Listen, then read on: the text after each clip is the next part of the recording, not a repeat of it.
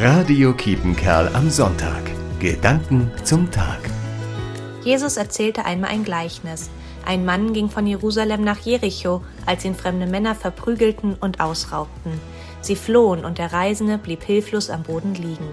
Einige, die daraufhin zufällig vorbeikamen, gingen einfach an ihm vorbei. Dann kam ein Samariter. Die Samariter hatten andere Traditionen als die Menschen vor Ort, weshalb sie dort nicht hoch angesehen waren. Doch der Samariter hielt an und kümmerte sich um den Verletzten. Dann bezahlte er auch noch einen Wirt in der nächsten Stadt, dass dieser den Mann gesund pflegte. Jesus endet dieses Gleichnis mit der Frage, was meinst du, welcher der Männer war sein Nächster? Der Samariter, sagte ein Anwesender. Genau, bestätigte Jesus, also geh hin und handle genauso. Handle genauso. Ein Aufruf Jesu, der uns daran erinnert, unseren Mitmenschen, unabhängig von ihrer Herkunft, Kultur, Religion oder Sexualität in der Not beizustehen.